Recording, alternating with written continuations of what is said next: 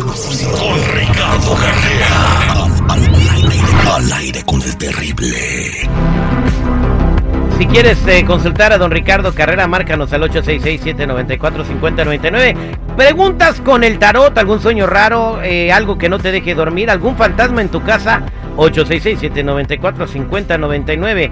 Si cuando tu pareja ronca por las noches parece que está gruñendo un león y te da miedo, también te puede decir cómo hacerle para que no ronque. 866-794-5099. Hay gente que ronca como tráiler, en, eh, perdón, como tráiler en bajada y en segunda. Eh, eh, cuando le metes la terror. Yo tengo un perro que ronca, güey. el ¿Oh, veras? Sí. Don Ricardo Carrera nos va a decir cuáles son los signos zodiacales de los asesinos en serie. Don Ricardo, buenos días. ¿Qué tal? Buenos días para todos. Sí, terrible. En el último segmento estuvimos hablando de las cuatro causas que contribuyen a la gran cantidad de asesinos seriales de los Estados Unidos en los 70 y en los 80. Hoy vamos a analizar a los asesinos seriales, pero por sus signos del zodíaco. No hay, por ejemplo, asesinos seriales famosos de Aries, porque los Aries son rápidos y contundentes, pero muy toscos. Los agarrarían al primer crimen. Tampoco hay asesinos seriales famosos de Tauro, porque son excelentes calculando, elaborando un método, premeditando, y entonces es difícil que los atrapen. Pero lo más curioso es que la mayor cantidad de asesinos seriales se concentra en solamente cuatro signos. Casi la mitad son de Virgo, y después Sagitario, Géminis y Piscis. Pero estos cuatro signos, Virgo, Sagitario, Géminis y Piscis, son de cuatro elementos distintos. Virgo es elemento tierra, Sagitario fuego, Géminis es aire y Piscis es agua. Entonces, ¿qué es lo que tienen en común? Los cuatro signos, que los cuatro son mutables, o sea que pueden desarrollar una doble personalidad.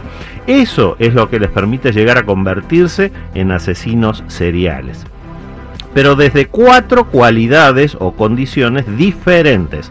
Los Virgo, desde su manía obsesiva por el orden y por los detalles. Son asesinos que saben limpiar la escena minuciosamente, son perfeccionistas, por eso no los atrapan fácilmente y pueden entonces seguir matando. Los Géminis, desde su inteligencia superior a la normal, van a poder entonces cubrirse y despistar a quienes los busquen mientras siguen matando. Los Piscis, desde su tendencia a la adicción. Cuando un Piscis se vuelve asesino serial, son casi perfectos y van a hacer, todo lo que tengan que hacer para repetir y repetir esa adicción, en este caso al crimen. Y por último, los Sagitarios, que cuando cometen delitos nunca son delitos pequeños. Stalin o Pablo Escobar, por ejemplo, aunque no fueron asesinos seriales, sí asesinaron a muchísimas personas, eran Sagitario. Definitivamente entonces el signo del zodíaco que representa a la mayor cantidad de asesinos seriales es Virgo. Cuidado con eso, terrible. Oye, eh, si yo, por ejemplo, un día me encuentro al tigre Toño, da. Y, y, y, y- y lo mato, entonces yo soy un asesino serial, ¿verdad? Eres un asesino del cereal. es distinto, güey. Vámonos a la línea telefónica al 866-794-5099. Tenemos a Esmeralda que dice que cree que tiene un mal. Esmeralda, buenos días, ¿cómo estás? Buenos días. ¿Por qué crees que estás, que tienes un mal? ¿Porque se casó? No, ya, sí, tripio. Tripio. Adelante, Esmeralda. Mi pregunta es, este, porque todo el tiempo me han dicho que tengo malas enfermedades, no nos rinde el dinero, Bueno, no nos este, rinde a mala todos. suerte. Bueno, Esmeralda, no estoy viendo Mala- no estoy viendo nada de eso en esta lectura. Tú eres una muy buena persona, tomas buenas decisiones, pero estás en un bache de tu vida. O sea que tienes que esperar para salir de este bache. El, arcano 14 de la templanza que está abriendo la lectura y la justicia en el medio, el arcano octavo, te aseguran que esto va a cambiar y para mejor. Cierra la lectura, las buenas decisiones y la carroza del triunfo. No te preocupes, esto va a cambiar para mejor, Esmeralda, pero definitivamente no hay nada energético negativo que venga desde afuera. Don Ricardo Carrera, entonces Esmeralda está en un bache de su vida Sí, señor. y pues, entonces que se vaya de bajada. Ay, sí, Ay, Tri. terrible. Gra- gra- Gracias, a- saludos a todos. gracias. Sergio dice que su hija miraba personas cuando tenía cuatro años. Sergio, buenos días, ¿cómo estás? sí, buenos días. Bien, bien. Un 100%. ¿A quién Al- miraba al tu hija? ¿A quién miraba tu hija? ¿O qué te decía? Pues nomás decía, eh, mira ese, ese, ese señor, mira ese señor ahí, ¿qué anda haciendo aquí? Tenía como cinco, cuatro o cinco años más o menos.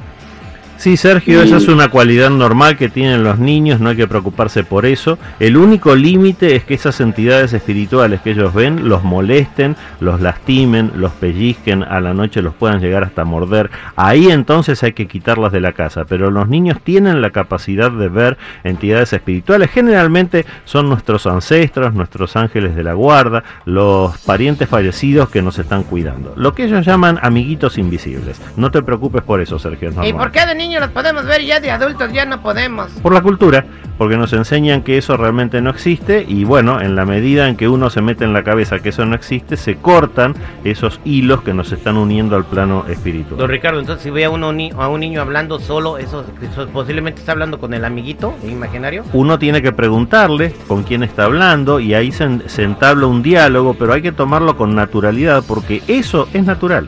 Bien, gracias. Vámonos con eh, Carlos. Buenos días, Carlos. ¿Cómo estás?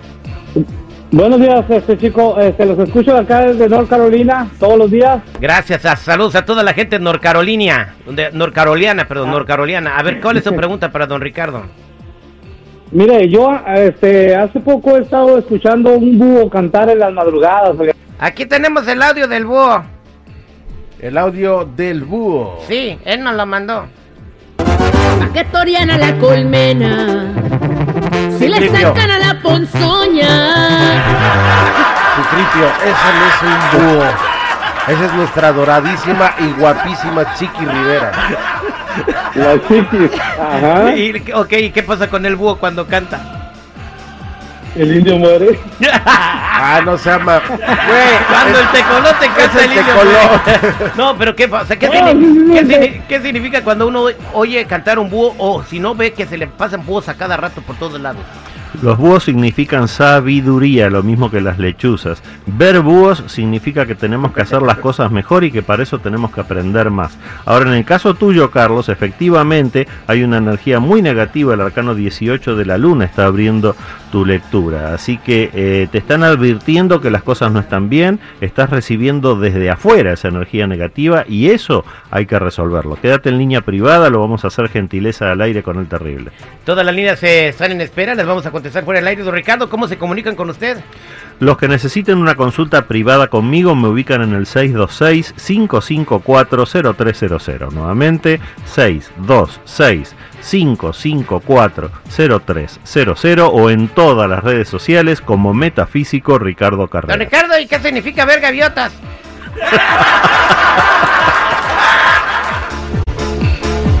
Cuando voy a la playa veo muchas yo. Ah, poco.